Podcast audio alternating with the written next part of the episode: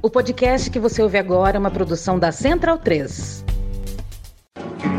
Cristo Redentor, braços abertos sobre a Guanabara.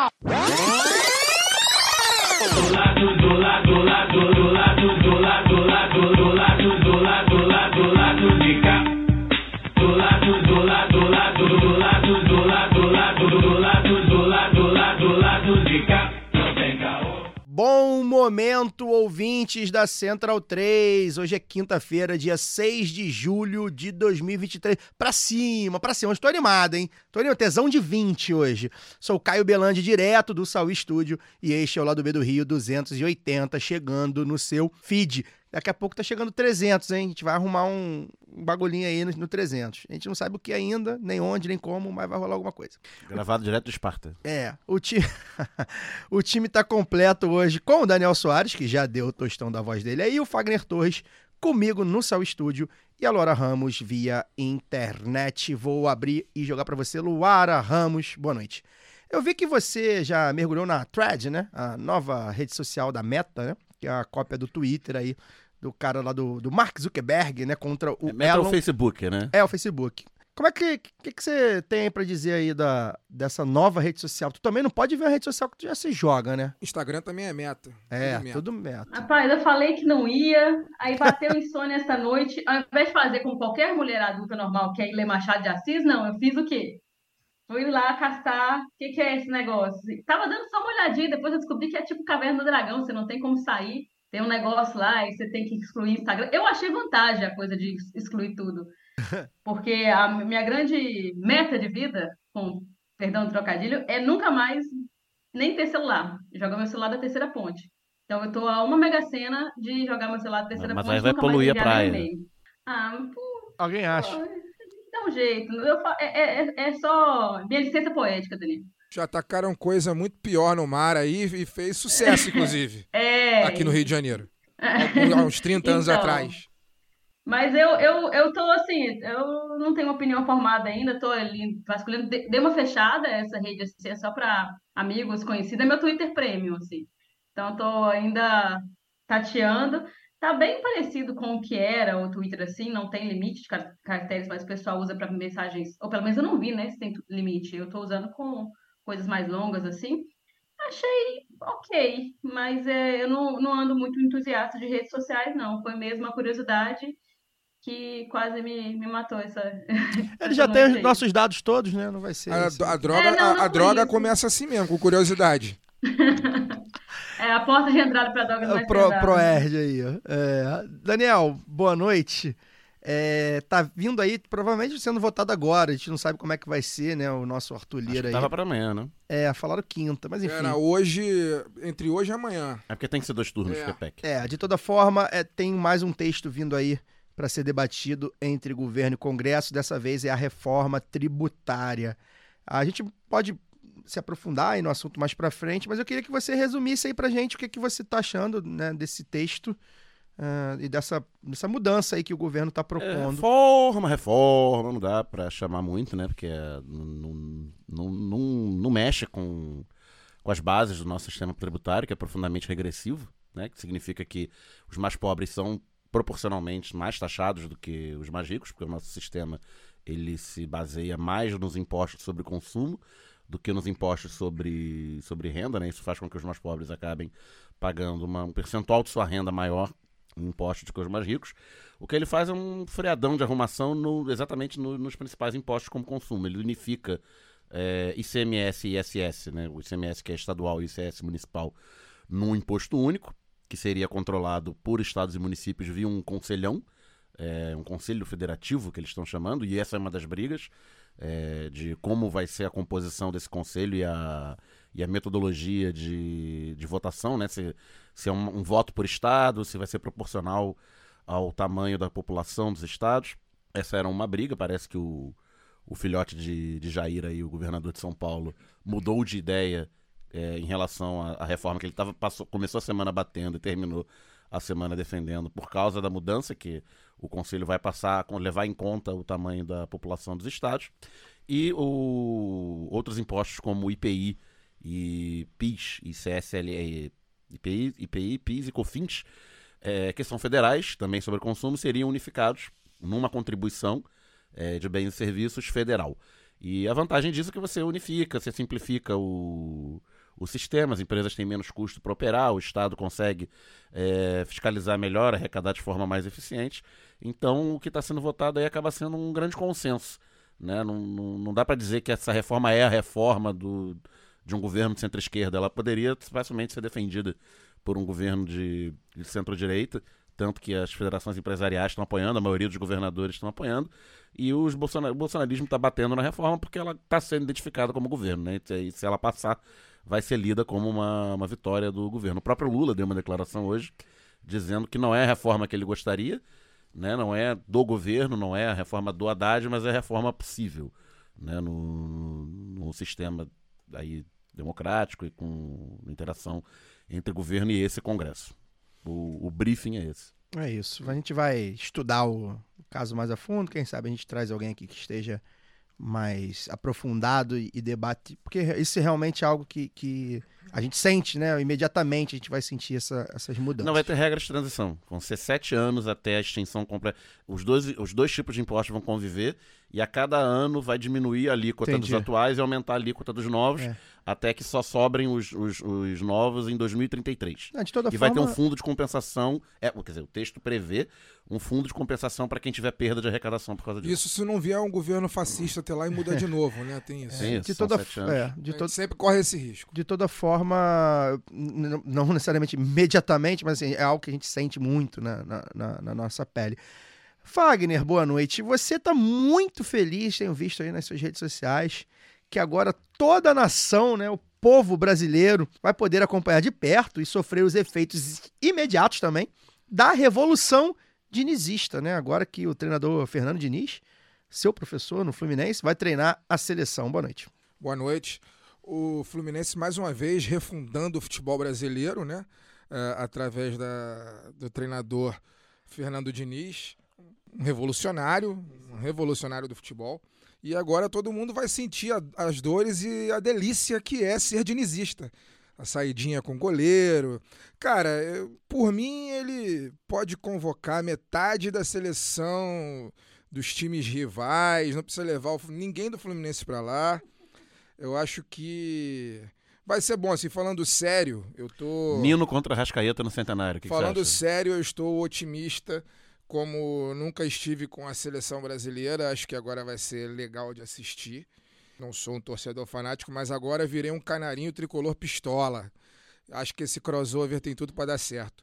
Mas eu não queria falar sobre isso, não. Eu queria só fazer um comentário, porque a gente está gravando hoje, dia 6 de julho, um dia é, triste do ponto de vista cultural para o Brasil. A gente perdeu aí Zé Celso Martinez numa morte né, estúpida, vamos dizer assim, um negócio escroto, né? O Zé Celso, um dos maiores, né, um monstro sagrado do teatro brasileiro, aí, do teatro oficina, e um cara muito importante de resistência à ditadura militar eh, dos anos 60.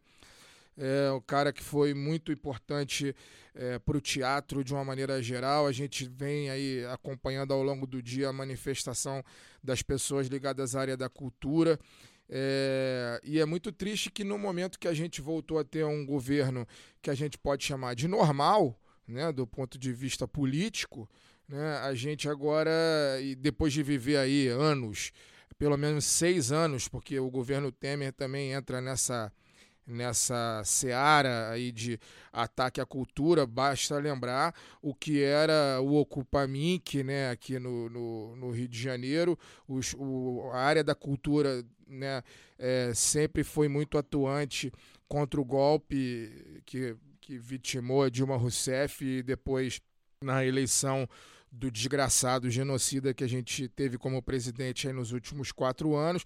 É muito triste que agora que a gente está voltando a ser um país minimamente respeitado, aceitável, né, e preocupado com os mais vulneráveis, a gente esteja perdendo aí alguns nomes muito importantes da nossa cultura, como a como o Zé Celso aconteceu agora, como foi a Gal Costa há pouco tempo atrás. E alguns outros, né? Que se eu for falar aqui, é, talvez vou acabar esquecendo um ou outro. Então, um momento triste, assim, para o Brasil, culturalmente. A gente está em 2023 e, infelizmente, a gente está vendo aí boa parte da nossa geração, uma das gerações mais brilhantes do país, né?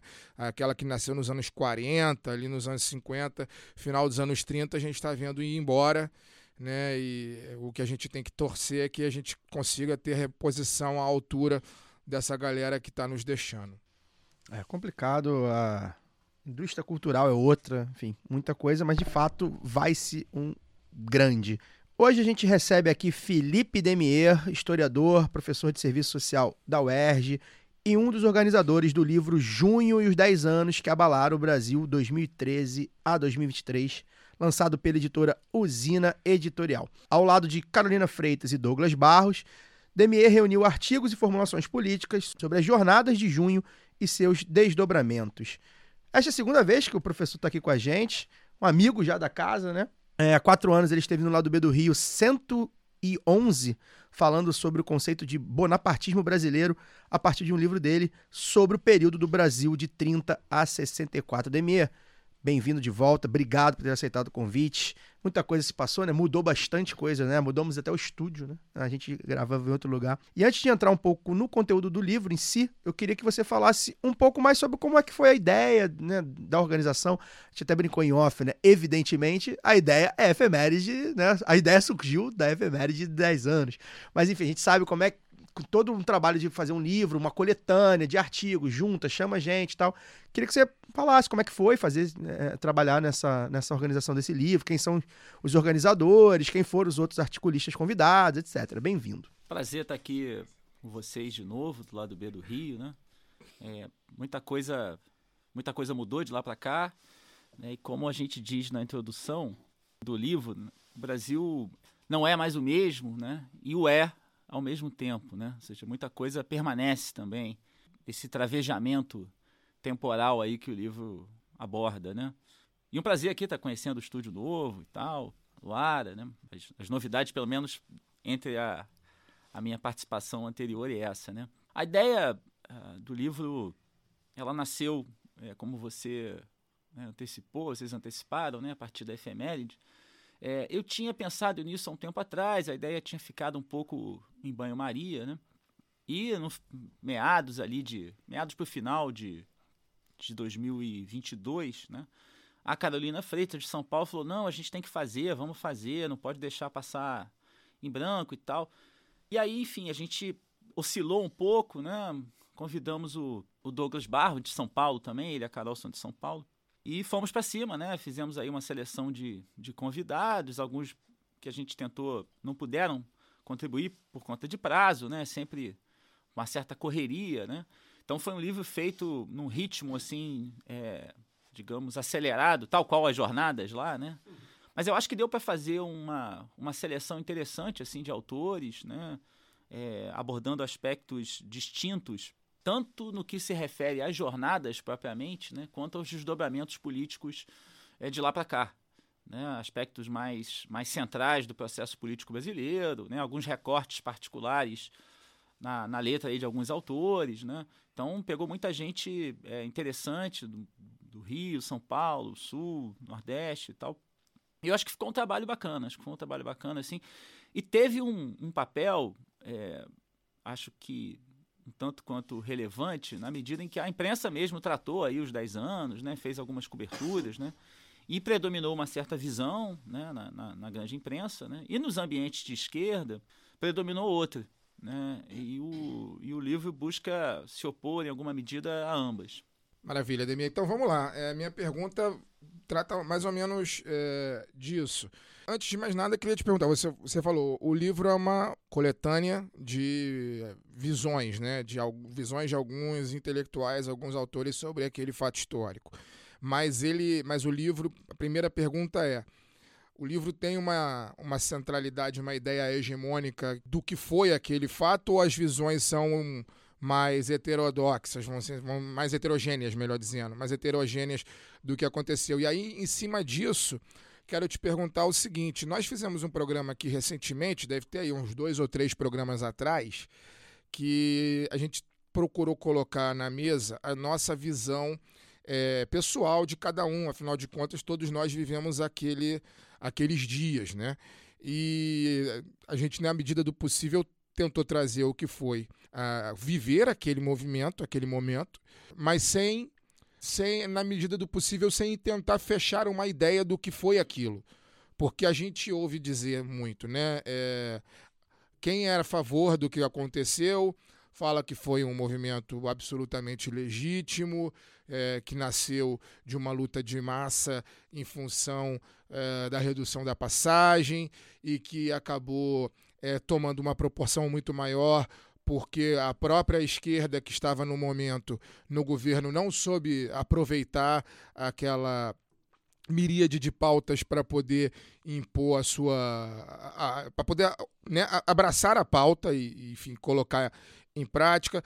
E quem é, con e quem é, é contra o que aconteceu é, enfim tem as mais variadas versões. Ah é, foi um movimento desde um movimento que foi financiado externamente para desestabilizar o Brasil até eh, eram pessoas que, que enfim, que eram pagas, né, para poder desestabilizar o Brasil, desestabilizar o governo e que era o início de um golpe. Eu tenho uma visão muito particular sobre isso que eu não eu, eu procuro não fechar tendo a achar que aquele movimento ele não nasce golpista, mas em algum momento ele toma caráter golpista aquela passeata do dia 20 de, de junho, enfim, aquela gritaria de sem partido, ali já a colocação dos neonazistas e, é, abaixando as bandeiras vermelhas no movimento, etc e tal. De uma maneira, ou talvez, talvez não organizado, ele acaba tomando esse caráter. E o que, que o livro acha? O livro tem essa visão homogênea ou ele tem uma visão heterogênea daqueles dias aí que a gente acabou é, vivendo, vivendo reflexos, na verdade, na, na, verdade, deles até hoje, né?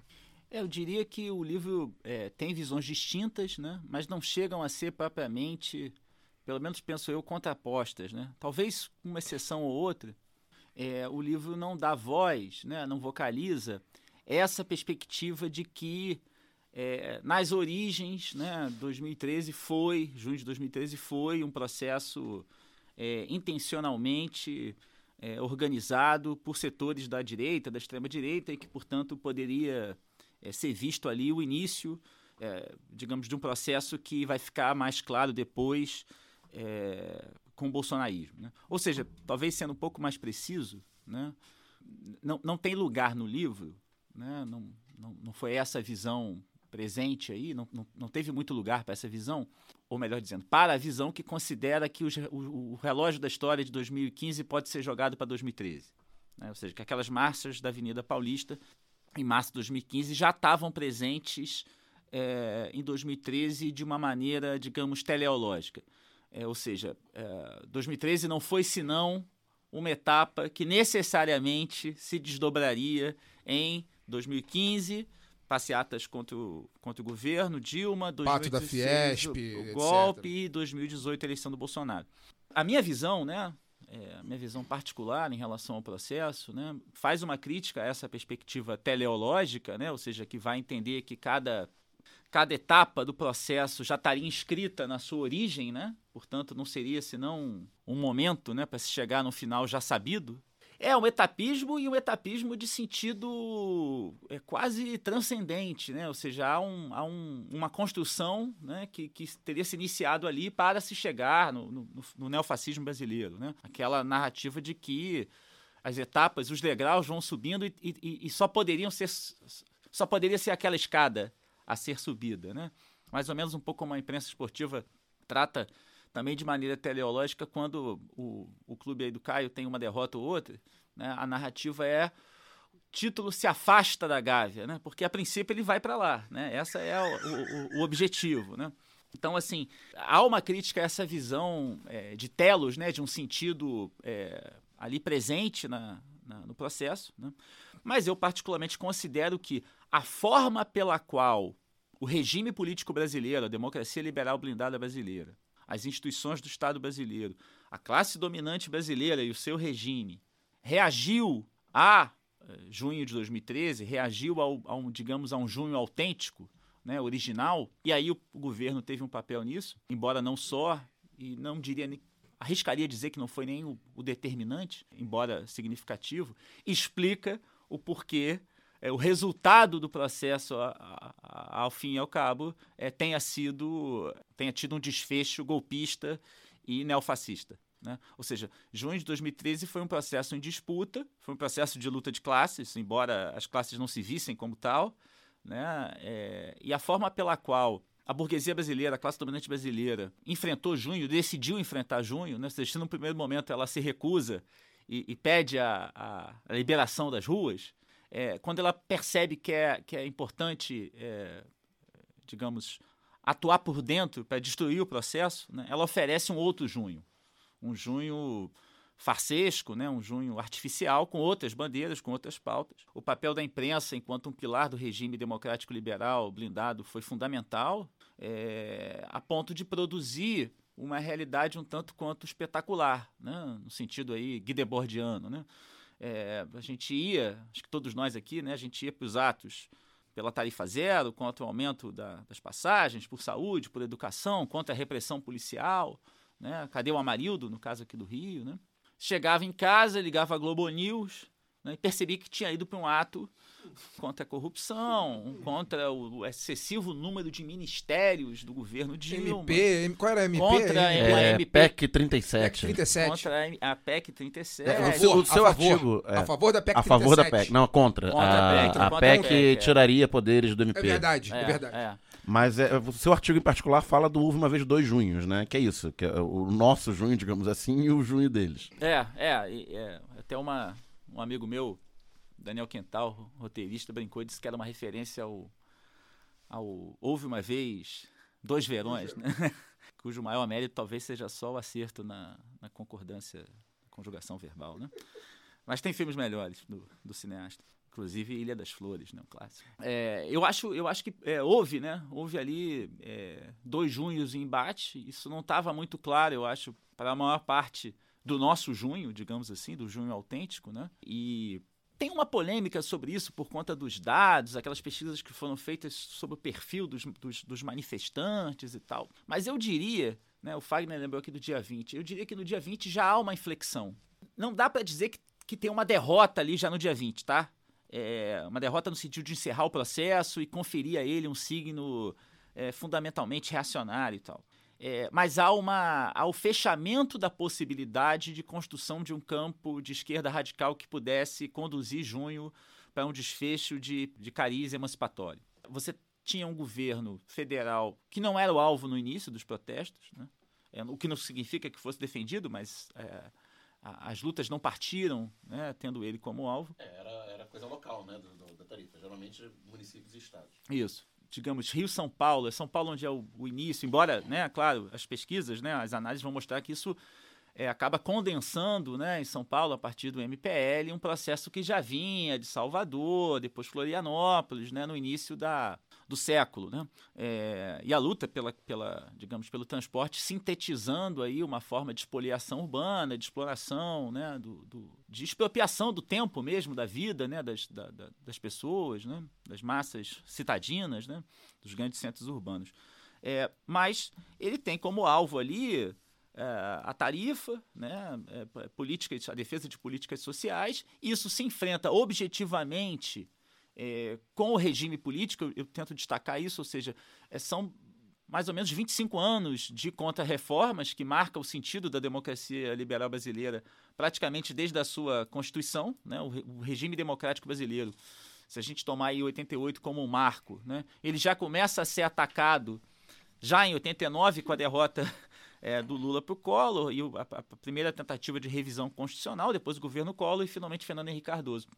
Ou seja, é, o, é, é, o sentido do processo político brasileiro até junho, né, ele era marcado por um regime que tinha como alvo, uma democracia que tinha como alvo parte significativa da própria estrutura jurídica que o sustentava, a parte dos direitos sociais da Constituição. Ou seja, era um regime que atacava contra um dos seus próprios pilares. Né?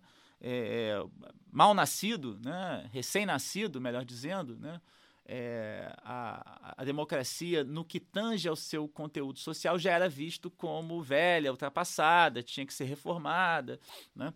E esse é o sentido das contra-reformas, da retirada de direitos, que produziu é, nas, nas décadas né, de 90 é, e, e 2000 é, a degradação das condições de vida. Né? A isso se soma né, é, um processo que é digamos, e aí entra todo o debate né, sobre o caráter dos governos petistas, né, dos primeiros governos petistas, né, em que você tem é, uma combinação entre a manutenção dos, dos eixos centrais da política da, da, da acumulação neoliberal, né, o superávit, os, a, a, austeridade, né, a, a manutenção das contas públicas, é, com né? É, algumas, claro, algumas contra-reformas. Basta lembrar que o governo Lula, em 2003, assume fazendo a reforma da Previdência, né? a contra-reforma da Previdência e tal. É, mas aí se combinou uma espécie de cidadania pelo consumo, né? em que boa parte da classe trabalhadora é, passou a ter acesso a alguns bens e serviços né, que antes não tinha. Né? Mas isso não se deu por um caminho, digamos, social-democrata clássico, desmercantilizado, né? e sim é, pela mediação monetária. Né? Você fez parte da engenharia, do arranjo social do lulismo, né? a ideia de você, o, o, o FIES, você é, planos de saúde mais populares em troca de isenções, crédito consignado, né? a isso, claro, uma manutenção e até um aumento significativo do salário em relação à inflação, né? redução do desemprego, embora a enorme maioria dos empregos criados é, formais nos anos é, dos governos petistas foram e até tiveram ali a, a, a renda salarial é, na faixa de um salário mínimo e meio com alta rotatividade. Né? Então você cria uma situação em que você tem uma classe trabalhadora que começa a consumir, claro, e aí somado né, os Bolsa Família, as políticas afirmativas e tal, começa a consumir, passa a ter acesso em inúmeras prestações, até a celulares de última geração, mas é, vai usar esse celular nas três horas que passa, três, três horas e meia que passa é, fazendo o deslocamento pendular casa-trabalho. Tamanha precarização dos serviços públicos, que não foram objeto de melhoria. Né? Ou seja, é, o fundo público brasileiro, o Daniel aqui começou falando da reforma tributária, né? ele não foi deslocado né, para atender políticas sociais universais é, porque tinha que ser garantido a austeridade, o pagamento da dívida né, e tal, e toda a, a lógica neoliberal, mas, né, por outros caminhos, né, foi estimulado um consumo que permite o acesso a certos serviços, mas ao mesmo tempo essa mesma, digamos, trabalhadora doméstica que pode ter um celular comprado em várias prestações e que vai gastar três horas entre casa e trabalho, a filha dela pode até é, pela política de cotas, né, entrar na universidade, o que passou a incomodar setores significativos das classes médias conservadoras. Mas se essa filha adoecer, não vai ter um hospital de qualidade perto, né, não vai ter uma escola pública perto. Né? Então, essa, essa contradição, né, alguns é, teóricos petistas até tentaram interpretar junho de 2013 nesse sentido de uma ascensão, né, de uma, classe, uma nova classe média ascendente que ganhou e queria mais. Né? Eu vejo mais no caminho de uma contradição produzida por uma cidadania pelo consumo, né? uma precarização da vida nas grandes cidades, uma, uma espoliação é, crescente. Né? E isso se traduziu é, em manifestações um tanto quanto surpreendentes, acho que surpreendeu a, a todos nós, e que tinham ali é, como eixo né, a, a reivindicação de direitos. Mesmo que isso não fosse subjetivamente visto como uma crítica à democracia liberal, ao neoliberalismo, né? Não tinha o regime democrático liberal como um adversário. Não ligava o Lé com o CRE, né? Digamos assim. Não é. fazia essa ligação. Mas, mas aí, deixa eu te perguntar, Felipe, já entrando aqui na conversa. Aí não seria uma leitura que acaba culpabilizando esses manifestantes ali, que mesmo que não faça essa relação, porque eu acho, eu, eu, tenho visto mesmo gente que tentou interpretar assim, e aí eu fico pensando que talvez não entre tanto na o que aqui deve ser falando, e para todo mundo que, que olha a equação parece óbvio, mas às vezes não entra tanto nessa equação, justamente também que essa, esse pacto do, do, do lulismo, ele não só é, coloca esse consumo, mas é que os, eu acho que é o grande elemento, assim, né? Que os mais ricos acabaram ganhando muito mais. Então, quando você fala, por exemplo, é, de, de, do, do FIES, essas empresas de, de educação, elas se empoderaram de uma forma e agora elas estão tomando tudo. E a gente, né, desde ocupações nas escolas e, Claro. e, e reforma do ensino médio, está sendo atropelado. E, É, o- é, O FIES é Então, uma assim- alternativa mercantilizada de ampliar o acesso à, à- educação universitária, né? Que, sim, é, sim. no lugar eu- da eu- expansão com, com qualidade não precarizada, como foi da universidade pública, né? Sim, sim. Então, assim, ao mesmo tempo que a gente sabe que a, a margem de manobra, vou chamar assim, do- dos governos petistas também não era muito, muito grande, é, eu, eu acho que falta talvez a gente pensar, não estou falando aqui de você, mas eu falo até dos, dos, dos teóricos petistas que você cita, ou algumas análises que a gente vê. E aí eu fico preocupada com isso, porque o que eu vejo é que essa, as pessoas que interpretam a, o junho né, de 2013 de uma forma totalmente negativa, é, é- acaba sendo um ressentimento com, contra Sim, essa, sim. essa massa que consome agora, pela primeira vez né, na história desse país, para poder citar aí o presidente Lula, é, consegue consumir alguma coisa, se torna de fato. Eu acho que tem até uma entrevista do, do Lula que ele fala isso, né? Que ele, o pessoal pergunta, né? Ah, porque você criou uma massa de, de consumidores, não de cidadãos. Então, mas cidadão que não consome é o quê? Né? Então, assim, as pessoas têm direito de consumir, de ter. Pô, a gente vive num, vive num país, e vivia até antes até dos governos petistas, em que as pessoas não tinham uma geladeira, sabe? Um bem de consumo que é um básico, assim, vou chamar. E, e aí acabou virando um ressentimento, inclusive, das pessoas que interpretam. Sim. Então, como é que você vê isso? Assim, é, não, não acaba sendo uma culpabilização, e aí tirando o peso das pessoas que realmente financiaram depois, ali em 2015 já, o que isso já ficou é, provado, já estava. né, eles faziam questão, é o pato da Fiesp que, o- que o Fagner Sim. colocou, e aí acaba tirando esse elemento da equação. Eu, eu concordo com você. É, eu acho que, é, objetivamente, né, essas manifestações eram por direitos, né? É, e elas, de fato, contavam com um contingente populacional de pessoas que tiveram acesso via consumo a alguns bens e serviços, né? E, ao mesmo tempo, né, se deparavam com as contradições dessa cidadania pelo consumo. Né? Ou seja, pela ausência de políticas públicas é, efetivas, né? no- âmbito, por exemplo, do transporte, que foi o estopim do processo, e que não é pouca coisa, né? tamanho o tempo que é gasto com ele, né? É, no- no- no intervalo aí de 24 horas né? da jornada é, de vida do- do- do- dos trabalhadores. Né? É, no entanto, né, embora objetivamente se chocasse contra uma lógica neoliberal, né, contra uma lógica de contra-reformas que antecediam, inclusive, os governos petistas, né, e que foram perpetuadas por ele com modificações. Né. É, o regime político né, não foi visto como é, o responsável por isso, ou seja, a ideia de que é, é, o- o- o- o- a- as condições gerais da degradação da vida, né, embora uma degradação que passava a incluir contraditoriamente um certo consumo, né, é, era produto de uma lógica neoliberal. Né? É, isso não estava claro, né, e, portanto, a democracia política brasileira não estava vista claramente como um adversário. É, isso depois vai se reverter num discurso pela direita, ou seja, é a direita que vai acabar utilizando o discurso antissistema. O que, que eu estou querendo dizer?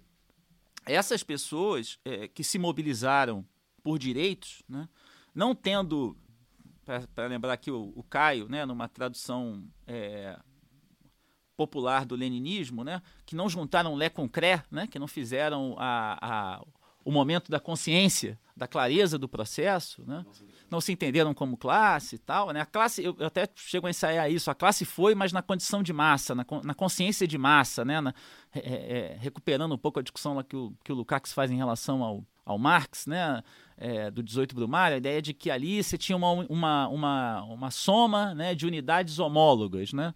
Assim como batatas no saco de batatas não são mais do que batatas num saco de batatas, né? Elas não produzem algo a- acima daquilo, superior. Não, não, não construíram organizações, não construíram um projeto, não construíram uma direção. Mas hab- havia a possibilidade, eu acho que é isso que levou a classe dominante brasileira, sobretudo a sua imprensa, a intervir no processo, de construção de um campo para a esquerda radical. Por quê? Porque você tinha como alvo prático, né?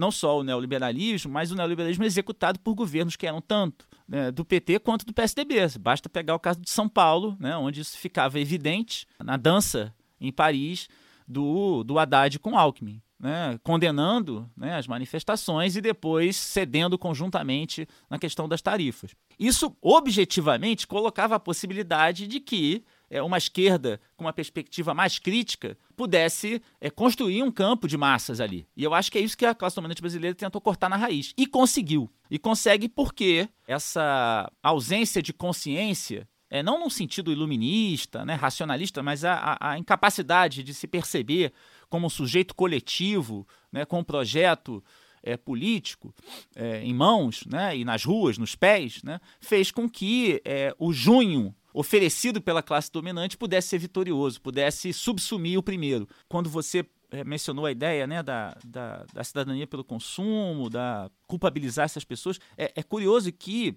nos termos do Gramsci lá, né, o PT abdicou daquela tal reforma moral e intelectual, né? ou seja, mesmo as pessoas que, eu acho que isso fica claro depois quando do golpe em 2015 e 2016, mesmo as pessoas que foram agraciadas, por assim dizer, com as políticas de crédito consignado, de aumento do, do, do, emprego formal e das políticas é, sociais e tal, das políticas sociais compensatórias, é, muitas vezes viram isso não como produto de uma ação política governamental, de um governo de colaboração de classes com perfil de centro-esquerda, mas viram por, é, por Deus, pelo mérito, mérito, né, pela dádiva, né? Daí o crescimento da, das formas de coesão social neopentecostais, numa época de ausência de coesões sociais tradicionais no campo da esquerda, como sindicato, partido, né? as formas de organização coletivas e tal. Então, nem sequer se colocaram como defensoras do governo ou impediram que aquelas manifestações pudessem ter naquele governo o seu alvo central. É, é claro que o governo tem a sua responsabilidade.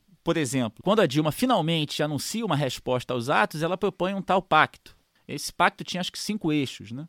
É, e alguns deles falavam em reforma política, né? falavam, tocavam nas questões sociais, saúde, educação e tal. E o primeiro deles praticamente anulava a possibilidade efetiva de todos os demais, né? que era a manutenção da responsabilidade fiscal. Perceba, o que a Dilma anunciou como resultado da sua audição das ruas, né? o governo ouviu as ruas, era justamente a manutenção daquilo que havia produzido a degradação da vida social é, nas últimas décadas. A responsabilidade fiscal, a política de austeridade. E que não é um fenômeno só brasileiro, basta olhar para o sul da Europa, mesmo para a Europa Central. Para lembrar aí que junho também é interpretado por alguns autores na esteira né, daqueles movimentos que vêm como, digamos, é, consequências da crise de 2008, né, que vão, a Praça na Espanha, Praça Tahrir no Egito, Primavera Árabe, Occupy, é, Juventude Arrasca em Portugal e por aí vai. Né? Portanto, o governo reagiu quase que dizendo vou dar continuidade à degradação da vida social, apenas aumentando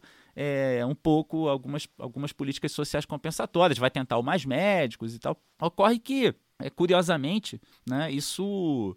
Um dos eixos, por exemplo, que a Dilma acaba ali permitindo é mais força ao Ministério Público. É dali, inclusive, que o teor repressivo adquire o caráter de um padrão, né? Acho que a gente aqui que teve nessas manifestações de 2013 e teve nas seguintes, percebe que até mesmo do ponto de vista tático, tático militar, digamos assim, virou um padrão. Né? As manifestações já são reprimidas no início, já são cercadas, depois são perseguidas pelas ruelas, os manifestantes são perseguidos. Geralmente começava na hora do Jornal Nacional, inclusive. Sim. Quando sim. o Jornal Nacional ia começar, a bomba começava a explodir em cima do povo.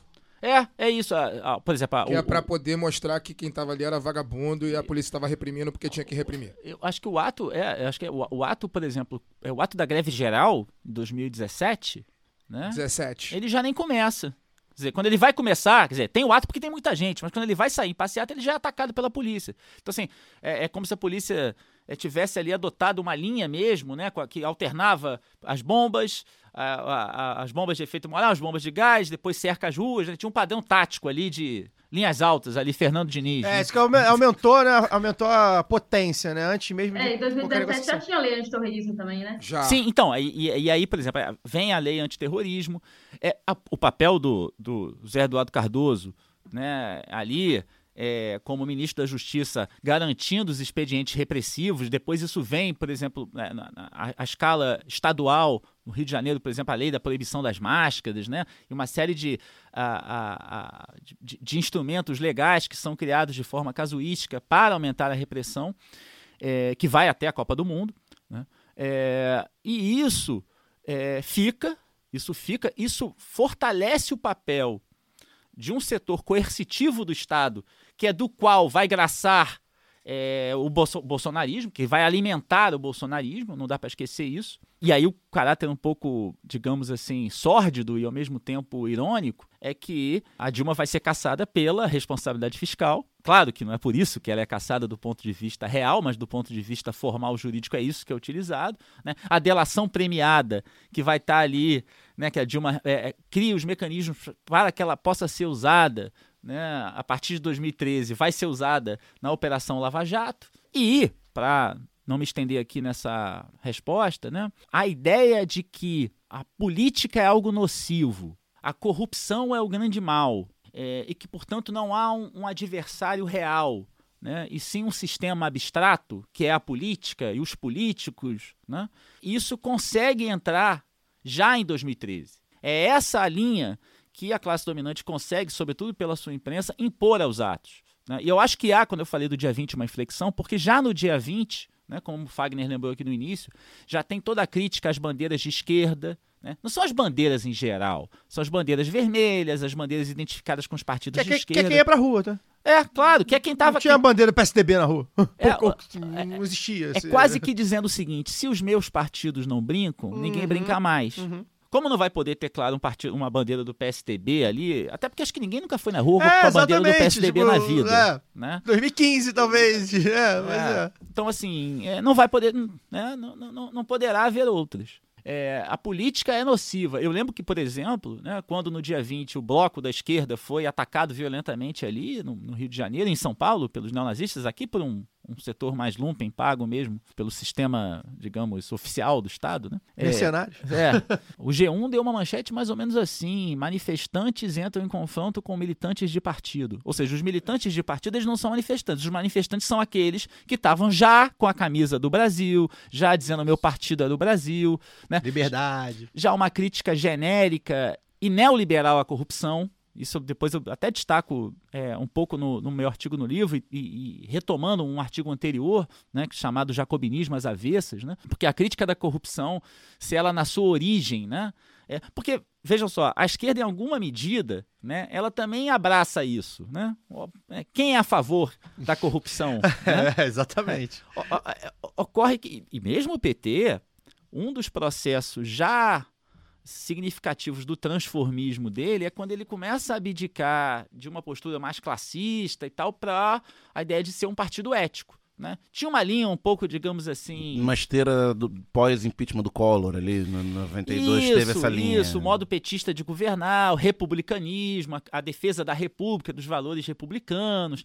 Tem uma mistura ali de Habermas com um pouco de Weber, naquele, naquele sentido de que é, o, o problema do Estado brasileiro é o clientelismo, né, o seu arcaísmo, são as relações privadas, né, é, que se confundem com o público. Né? Ocorre que na origem da crítica à corrupção, né, se a gente pegar, sei lá, pegar a origem jacobina, por exemplo, né, aquilo tem um sentido russoniano de proteção do público contra os interesses privados vis. Né?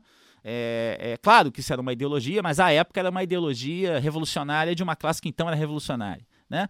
Ou seja, é, na luta contra a aristocracia, contra a nobreza, contra os privilégios, e a constituição de um Estado baseado na igualdade jurídica dos cidadãos, há que se proteger o bem público é, da, dos interesses privados. Claro que isso vem cheio de mistificação, né? e, sobretudo, a mistificação principal, que esconde o conteúdo de classe desse próprio Estado baseado na coisa pública. Mas ali tinha um sentido, bom, o Robespierre é o, o incorruptível, né? o apelido dele. Aquilo ali tinha um, digamos, o momento de verdade dessa ideologia era a verdade do momento ali, fazia sentido. Aquilo tinha um sentido progressivo né, na história. É, Tratava-se de proteger o público dos interesses privados. Ora, a anticorrupção de origem udenista, que é retomada e requentada pela lógica neoliberal, é o oposto. Né? É ela que vai estar na Lava Jato. Ou seja, a ideia de que o mercado é o espaço idôneo e salutar para a resolução das questões é, sociais, econômicas e mesmo políticas. Né? E o problema é, curiosamente, a política, o Estado. Aonde há Estado, há política, aonde há política, há político, aonde há político, há corrupção. Trata-se, portanto, né, de proteger a coisa privada, os interesses privados, do malvado Estado público. Muita gente diz, ah, o Moro era da CIA ou é da CIA e tal. Isso não tem tanta importância, digamos, efetiva, né? Qualquer vínculo dele orgânico com a CIA. É, alguns brincavam, né, quando ele foi com o Bolsonaro nos Estados Unidos, que o, o, Ele pegou o Wi-Fi de Langley, entrou automaticamente. entrou, entrou no, automático, celular. né, e tal. É, o importante é que havia uma convergência entre essa linha dos lavajatistas e a política neoliberal, e a lógica neoliberal, que era o seguinte, como, pela lógica do Estado, a corrupção, a solução é privatize. Como a minha gestão dá problema, a minha, eu, Estado, porque era isso que eles estavam dizendo, eram todos agentes do Estado, vamos vender, para não dizer que isso aconteceu há pouco tempo com o meu clube, né? Eu ia falar isso É, agora. é. inclusive. Eu ia falar Ah, a política acabou com o Vasco nos últimos 20 anos. Por acaso, o, o mesmo grupo político responsável por 90% do- dos problemas vendeu, disse assim: olha, eu, eu sou muito ruim, porque a política é muito ruim, vou vender para alguém privado. É atestado de incompetência. Parece né? Muito- atestado de incompetência. Parece muito com o que a gente ouve aí de fato, né? É, e aí. É. É, ó, ó, olha, em junho há uma mutação ali. E de fato, há uma, há uma transformação no próprio componente social. A partir do dia 20, você percebe que há um outro setor social, sobretudo dos estratos médios, que não estava presente nos primeiros atos e que vai às ruas já encampando essas novas bandeiras. Então há uma, há uma inversão entre, entre ficção e realidade que o discurso de fato, quando ele era mentiroso da imprensa, a gente sa- ia O- para os atos por, o- por contra transporte. Chegava em casa via que tinha ido nos atos contra a corrupção. Sim. Até que de fato os atos viraram mesmo Sim, o, contra a corrupção. Né? o, o primeiro ato, se eu não me engano, o primeiro grande ato, né?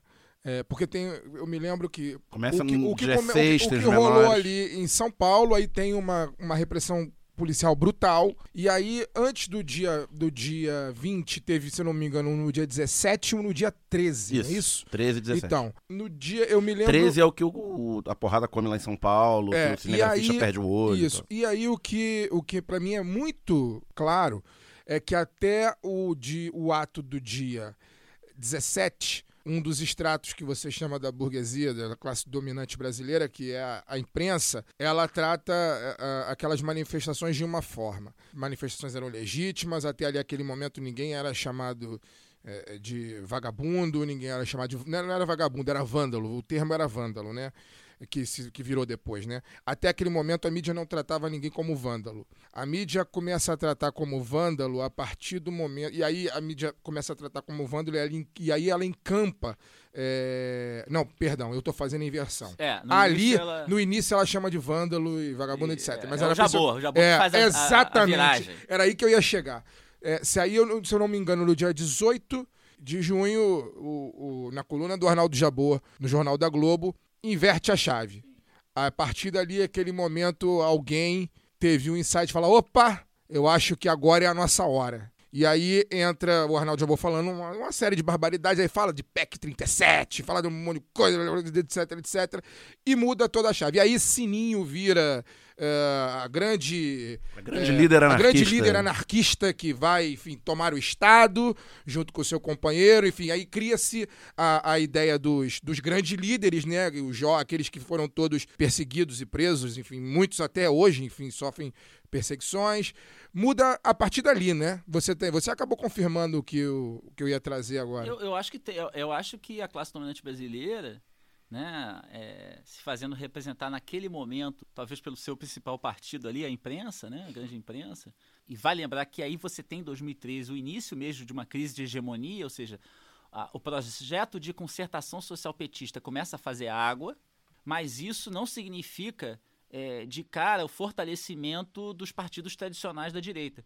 E isso vai dar tônica dos últimos 10 anos. O PSDB, né, ele, ele de fato é derrotado nos governos petistas. Né? Ele é derrotado porque, em grande parte, o PT mostra que ele é mais capaz de aplicar um projeto de estabilização é, do capitalismo periférico é, do que os próprios partidos criados. Sou pelo- melhor social-democrata do que você que leva no nome, né? é, é quase o Zé- o Zé Dirceu é um tapa na cara da burguesia brasileira, porque ele diz: olha, para fazer o que vocês querem, eu faço melhor. E faço com mais apoio social. É, é claro que a massa da burguesia, né, no sentido do somatório dos burgueses individualmente, nunca topou é, o Lula, nunca topou o Zé Dirceu, sempre foram né, os grandes. O Lula é, não, não sofreu propriamente uma oposição é, visceral é, depois do mensalão até é, 2014, né? Mas nunca foi uma figura benquista no country club. E continua não sendo. Continua não sendo. É, então há um pouco daquilo de que, na primeira oportunidade, o, o, o né, o, o aventureiro, tem que ser expulso aqui dos grandes salões. Ocorre que a classe dominante brasileira colocou em movimento e eu acho que aí está a contradição que explica o sentido do processo seguinte. A democracia liberal brasileira, assim como as democracias é, blindadas dos anos 80 para cá, na Europa, Estados Unidos, são basicamente democracias desmobilizatórias, né, de caráter tecnocrático. Né? A política sempre foi, sempre adquiriu um sentido negativo no discurso neoliberal. Política é ali a, a, ele, a eleição. A gente não faz política. Né? É, a gente faz o que tem que fazer, o que é técnico. Se você criticar é porque você está fazendo política, populismo, demagogia e tal. Essa sempre foi a tônica. E, claro, e a política, quando existe, se reduz às esferas institucionais, parlamentares e tal. Você abre o caderno de política, né? Era é aquilo, né? A, a, a chamada pequena política, os arranjos né? dos bastidores, o papo no cafezinho, né? Da Globo News e tal. Conversei com o senador, ele me disse que vai ter maioria. Ou seja, em 2013, isso cai por terra. E cai por terra por dois motivos. Primeiro, que há uma mobilização de massa que não se via há anos no Brasil. E depois que a classe dominante brasileira reage a isso um amálgama curioso, né? Amalgama dois aspectos. É, um deles, a crítica política, a crítica aos políticos, a crítica à corrupção, isso já presente como um elemento estrutural, ideológico, discursivo das democracias neoliberais, mas agora adquirindo um caráter de mobilização. É uma mobilização da antipolítica. Não é mais a antipolítica do sofá em casa. Né? Não é mais a antipolítica é, da, do afastamento, do distanciamento. Ela coloca em movimento massas, sobretudo massas de uma pequena burguesia conservadora, que vão se mobilizar pela antipolítica. É a política da antipolítica. É a política da antipolítica. E, e, e a política da antipolítica agora com teor mobilizatório. Isso volta em 2015 e a classe dominante brasileira se vale enquanto base de massas desses setores conservadores para uh, instilar dioturnamente a necessidade de um golpe de Estado, né, do impeachment, possivelmente esperando que essas massas, eh, uma vez é, feito o golpe, né, é, e uma vez tendo sequência um governo, digamos, tampão né, do Temer, que seria marcado por uma ilegitimidade é, do, do, baseada no seu pecado original, né, é um governo que nasce de um golpe, embora os ideólogos do regime e do golpe tenham visto isso até mesmo como positivo durante o governo dele, porque como ele não tem contas a prestar, não tem pretensões eleitorais, ele pode aplicar o remédio amargo Sim. que normalmente um político não pode, porque ele tem pretensões eleitorais e tal, o Temer não, te, não tinha. Então, ou seja, eles vão transformar, lembrando o Goethe, né, a praga em bênção, né? O Temer chega a ter 3% de popularidade, mas isso é visto como algo positivo, porque aí sim ele pode aplicar o pacote de contra-reformas. Não né? teria nada a perder. Não né? teria nada a perder. É, possivelmente a classe dominante brasileira anelava, né, esperava que é, em 2018, essas massas que foram base é, social do golpe iam simplesmente sufragar nas urnas o nome de um candidato orgânico de um partido tradicional da Geraldo Alckmin era o nome. Geraldo Alckmin, ou seja, era, era, era, era o, o, o, menos. Tentaram Meirelles ali, mas era o Alckmin. É, era o menos asséptico num, num cardápio totalmente asséptico, né? Sem graça o que já expressava essa crise orgânica da burguesia brasileira, ou seja, o distanciamento entre a classe social burguesa e os setores médios e os seus partidos tradicionais. Desde o governo Lula, eles não se recuperam. Né? O PSDB, durante os governos Lula, né, é uma espécie de, digamos, parafraseando Marx lá, né, que disse uma vez, triste do partido que chegar cedo demais ao poder se vê obrigado a implementar o programa do seu adversário. O PSDB via na oposição o seu adversário implementar o seu programa, né? E, e, e, e se enfraqueceu. Teve a possibilidade de crescer com a, a 2014, de, de, de, se apoiar no processo da, da, da tentativa do Aécio, isso é derrotado, mas com o golpe adquire a esperança de que pode retornar ao poder. E o fato é que esses setores médios que foram mobilizados não voltaram para casa. Eles seguiram mobilizados, fora de casa, em casa, nas redes, e é, é, desenvolveram né, uma vocação de poder, ou seja, eles, eles construíram um projeto próprio de, de, de, salvação da sociedade brasileira da crise, que, claro, incorporava o programa neoliberal, mas ia muito além. E diria até que o programa neoliberal era secundário para eles. A grande questão estava na crítica justamente àquela ascensão social dos anos anteriores né? Ou seja, é, é, é como se tivesse havido um, um certo encontro de tempos desencontrados. Ou seja, é, na crise do lulismo se acirra o sentimento dos setores médios, né, o ódio de classe dos setores médios, é aqueles setores que na fase áurea do lulismo tinham acendido. Né? Daí o, a crítica aos rolezinhos no shopping, as, aos aeroportos que mais parecem rodoviárias. Ou seja, esse sentimento pequeno burguês, esse sim, tipicamente fascista, né? o chamado temor da proletarização, né? tem tanto temor pela crise de se tornar um, um simples trabalhador que passa a entender como responsável pela sua crise não o grande capital, o neoliberalismo, a retirada de direitos e tal, mas sim, né, não, não a oligopolização, a concentração do capital, né, mas sim aqueles de baixo que se organizam, se mobilizam ou que simplesmente entram na universidade não sendo propriamente é, brancos e tendo frequentado as escolas de elite. É o horror das empregadas domésticas, né? A... É o direito delas, né, os direitos trabalhistas Sim, né? Vocês lembram quando teve a PEC, né, da, das, das, das, trabalhadoras domésticas. 2012, por sinal. É. E isso fica também até marcado, o Felipe, numa, esteticamente, assim, né, não só pela cor daqueles manifestantes, né, as manifestações começam a ficar cada vez mais brancas, mas eu me lembro também, isso aí já estou falando de mais tarde, né, ali 2015 e tal, é, das pessoas, numa autoafirmação dessa posição que eles, na verdade, queriam ocupar. Então, assim, as mulheres com taças de espumante sim, no meio da manifestação sim. E tirando fotos e brindando daquela, né? Como é. se fosse uma festa mesmo. Tinha. Confraternizando não com a PM. Festa, uma festa que tinha espumante. Isso. Ou seja, afirmando ali um pouco de consciência de classe. Tá? Inclusive uma classe que nem, um nem pouco é realmente não, assim, é, Um né? pouco não, é a consciência total de classe ali. Mas pelo a menos pessoa, ele queria, a assim. pessoa ir pra uma manifestação levando um Xandão e, e postar no Facebook que estava lá do lado É. do Pato da Fiesp, confraternizando com um policial, ela tem total consciência da classe que ela É. pertence. Embora seja uma consciência de uma classe já bem degenerada, né? Isso, é- isso é curioso, porque é, esses setores médios conservadores, né, eles não vão, digamos, se fazer representar pelos partidos tradicionais, nem pelo PSDB, nem pelo DEM. Eles vão encontrar, é, a partir de toda uma plataforma política que eles desenvolvem de crítica ao sistema, aos corruptos, a tudo aquilo que o próprio regime democrático liberal e a burguesia tinha instilado, tinha fortalecido durante anos, né? Mas vão entender que também o PSDB é corrupto, que também o DEM é corrupto, que todos os políticos são corruptos, e eles vão encontrar onde os seus representantes? Né? Eles vão encontrar em dois estratos, digamos, eh, estatais, né? em duas corporações do Estado, que tinham eh, adquirido força justamente pela forma pela qual a burguesia eh, tratou 2013. Os militares eh, e o judiciário. Ou seja, é aqueles que não são políticos, né? aqueles que não, não entram no jogo sujo da política, que estão lá pelo seu mérito. Né? Pela sua missão. E como, e como aqui é rádio, a gente tem que falar, é aspas, tá, É, gente? claro, Isso aí, claro. porque Ah, não, se tirar minhas aspas aqui, eu, pô, tô cancelado. Ou seja, a ideia de que é, eles não fazem política. Não, e olha só, veja bem. O fato da repressão em junho de 2013, voltando a esse ponto, ter sido significativa, isso também fortaleceu na cena política o papel dos militares. Basta ver o peso que eles têm no processo do golpe e no go- governo Temer. É, e do Eles, eles limpam a esquerda da rua Claro. pra, pra abrir né, Caminho esse pra- caminho e eles mesmos acabam se locupletando disso porque eles estão posando lá. Claro. Ah, com, aqui, com, a, com, Caveirão. com, com a galera aqui a gente não bate, com esses Eles não são verdade. vândalos, eles são manifestantes Esses são mani- legítimos. são brasileiros. São Esses são brasileiros. E o, e o. É, na base dos patriotas, né? Sim, sim. E o, e o judiciário, que com a Lava Jato, né, vai adquirir um papel ali proto-bonapartista, né, de fazer política abertamente no lugar daqueles que deveriam fazer, né? Estão limpando a política dos políticos, né? Que inclusive a Lava Jato não vai só, ela vai preferencialmente, né?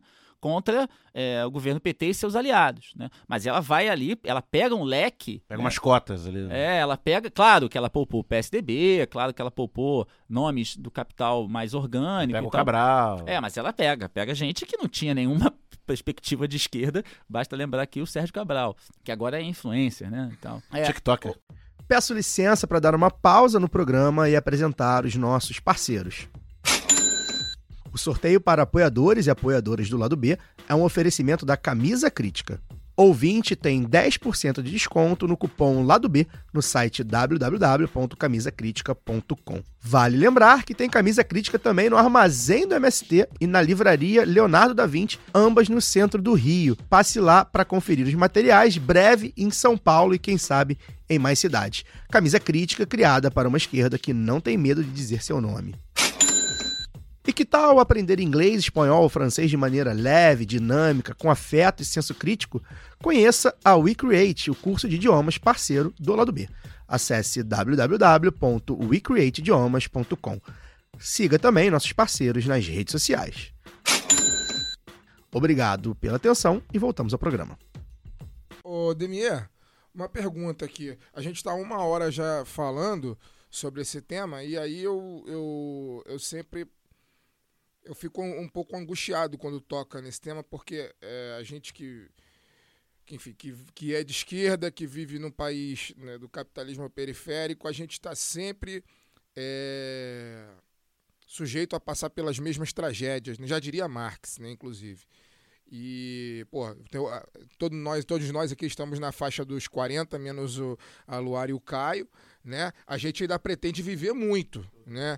A gente pretende viver muito ainda e espera não é, viver os nem de longe os anos que nós vivemos em função de todo depois de, de todo esse processo, enfim, é, os o golpe, o golpe Os em últimos Dilma, 4 barra o golpe em 6. Dilma, enfim, a retirada, as contrarreformas, a, a eleição, o, o fascismo chegando ao poder pelo, pela eleição e não pela tomada pela força, né? É, depois de todo esse processo, aí e- e nesse meio todo ainda teve uma pandemia, né? Para tornar o negócio ainda mais, o cenário ainda mais caótico, né? É, e aí eu fico muito angustiado com isso, assim, porque é, não foram anos fáceis que nós vivemos posterior, né, posterior a, essa- a- a a esses dias que o livro trata. E aí eu queria perguntar para você, na- dentro da sua perspectiva, dentro da perspectiva que o livro traz, o que nós aprendemos é, é, da ação prática política com tudo isso para que a gente não repita os erros enquanto enquanto esquerda, né? É, uma vez que a gente está no poder novamente, enfim, o, o governo, o governo hoje ele, por mais que também seja um governo de concertação, a gente tem aí o Lula como presidente, e o Geraldo Alckmin como vice. é, e a gente brinca que olha o Geraldo Alckmin, agora te olha assim e fala, pô, o chuchu tá até com tempero e tal, né? Mas a gente sabe o que significa isso, o, o que aconteceu para que a gente chegasse ao momento que está rolando hoje, né? E o que, que a gente aprendeu disso tudo, assim, para a gente não errar é, daqui para frente? Haja vista, como falei, nós pretendemos viver muito ainda, né? E, e não queremos passar pelo desespero, pelo terror, pela, pela tristeza que foi passar por esses anos aí. É uma questão difícil. Pergunta fácil. Mas o, o professor tá aqui para isso. Professor Diniz. pô. Professor tá, tá pra fazer pergunta, né? Pra responder alguma é mais difícil, mas vamos Não, lá. Só para complexificar um pouco mais. é, você falou na- nas suas respostas anteriores da, da mobilização dessas camadas médias, né? Que, da, da, da política mobilizada. E te- a gente tem algum legado de mobilização popular a partir do, de, de 13, de, de, de, de, de classe, de classes populares que passaram a ver na, na ação direta, nas ruas, a possibilidade de ação? Tem. Eu acho que é, o, o- o- o- digamos, embora tenha havido uma inflexão lá no dia 20, né, acho que o processo só é derrotado mesmo é, em 2015, né, final de 2014. Então, pelo menos a onda conservadora a gente pode datar ali. né, eu até organizei uma coletânea com a Regiane Roeveler, chamada Onda Conservadora, que saiu em 2016, Eu tenho esse livro, inclusive. eu acho. É, Foi, saiu. isso, foi, isso é 2016. É. A, a ideia era o, amigo, o amigo Eduardo Tomazini tem um artigo, inclusive, nessa Sim, coletânea. Dudu, Dudu Tomazini, grande É. lateral direito. É, é, embora tenha largado o Soviet, né? Mas Traidor? seguiu. Traidor? Transferiu-se, Não, transferiu né? Profissional, seguiu. Seguiu a carreira seguiu aí. o destino dele, né? É, agora, a, eu acho que ah, esse, esse processo se fecha né, ali é, com o golpe, com as mobilizações e o golpe. E claro que é, a, a eleição de 2014, embora a Dilma tenha vencido, né, ela ela já marca no primeiro turno uma vitória muito grande né, dos setores conservadores, elegendo aquele que, a, que à época era o Congresso mais conservador. Né? Até agora. O terceiro Congresso É. Conservador. Mas você tem, na sequência, você tem aqui ainda né, a, a mobilização dos professores em greve do CEP, você vai ter a- a- algumas greves de categoria chamadas greves selvagens, né, nos canteiros de obra, das, das Ocupação das a- escolas. a- depois a ocupação das escolas com táticas e uma forma de organização que lembra muito o junho, até com pessoas é, da mesma geração, né? É, e, te- e também, claro, né, a, a mobilização que a gente já citou aqui da greve geral, a luta contra o Temer, a luta contra o ele não, a, a primavera Organização, feminista, A organização dos entregadores de aplicativo. o, o break dos aplicativos, a, A greve a- dos garis foi a antes. greve dos Foi garis antes. foi no ano Foi antes. foi no 14. ano- greve dos garis foi 14, foi no ano 14, seguinte. logo depois, é. 14. E é, bom, é, vidas negras importam. Você tem uma, você tem também uma cultura de lutas é, da esquerda. O fato é que ela foi, ela existe, ela subexiste, ela tem que ser aproveitada, né? É, eu acho que isso, inclusive, está no caminho para a situação, está no caminho da resposta para a situação atual, que é apostar na mobilização, né? É, mas volto para dizer o seguinte, né? Que no, é, no, no cenário da luta de classes, né? Prevaleceram as lutas de mobilização de direita. Né? A direita ganhou as ruas mobilizando. Né? É, a, a, a- classe trabalhadora, por assim dizer, né, como se ela atravessasse uma, uma sequência de derrotas. Né? Ela sai às ruas em 2013, não se vendo como classe, né, e acaba vendo as suas manifestações transformadas em manifestações é, opostas aos seus interesses. Né? Embora não tenha talvez se apercebido disso. Né? Em 2014, ela é, aposta novamente num governo de, de, de concertação social, de conciliação de classes, vence no segundo turno, apertado, mas vence, mas vê já no início do ano seguinte é, o governo adotar o programa do candidato derrotado, né? com Joaquim Levy e toda a política de austeridade da Dilma. Finalmente se vê derrotada com um golpe né? no Temer. Né? Depois a derrota da reforma trabalhista, depois a derrota da vitória do Bolsonaro, né? e aí depois a, uma, a sequência dos anos é, de catástrofe que a gente, que a gente viveu. Né? É, por outro lado, a classe dominante brasileira, nesse processo em que é, é, obteve, digamos, essas vitórias sobre a classe trabalhadora, né? também se viu politicamente derrotada. Né? Ou seja, viu as suas próprias organizações políticas é, ruírem, né? ao ponto de, em 2018, né, terem que se curvar né, é, a, uma, a uma entourage lumpen, né, obscura, que amalgamava os setores mais é, vulgares e, e, e, digamos, parvenos, né, que o Marx citava lá, né, que aqueles setores que é, é, vinham ali né, do submundo da política, do baixo clero, né, é, donos de, de é, empresas suspeitas, gente de origem e fortuna duvidosas, como Marx dizia, né, uma série de arrivistas. Né, bom, e aí entrava dono de prostíbulo, entrava é, Sanfoneiro de bordel. é, ator pornô, arrependido, pornô. entrava tudo, né? Aí tem, claro que o Brasil tem as suas particularidades também para compor a- o seu lumpesinato político, né? E a burguesia brasileira entrega o poder para esse pessoal. É, e, e- e, portanto, ela é vitoriosa em 2018, economicamente, socialmente, mas ela politicamente é derrotada com Bolsonaro.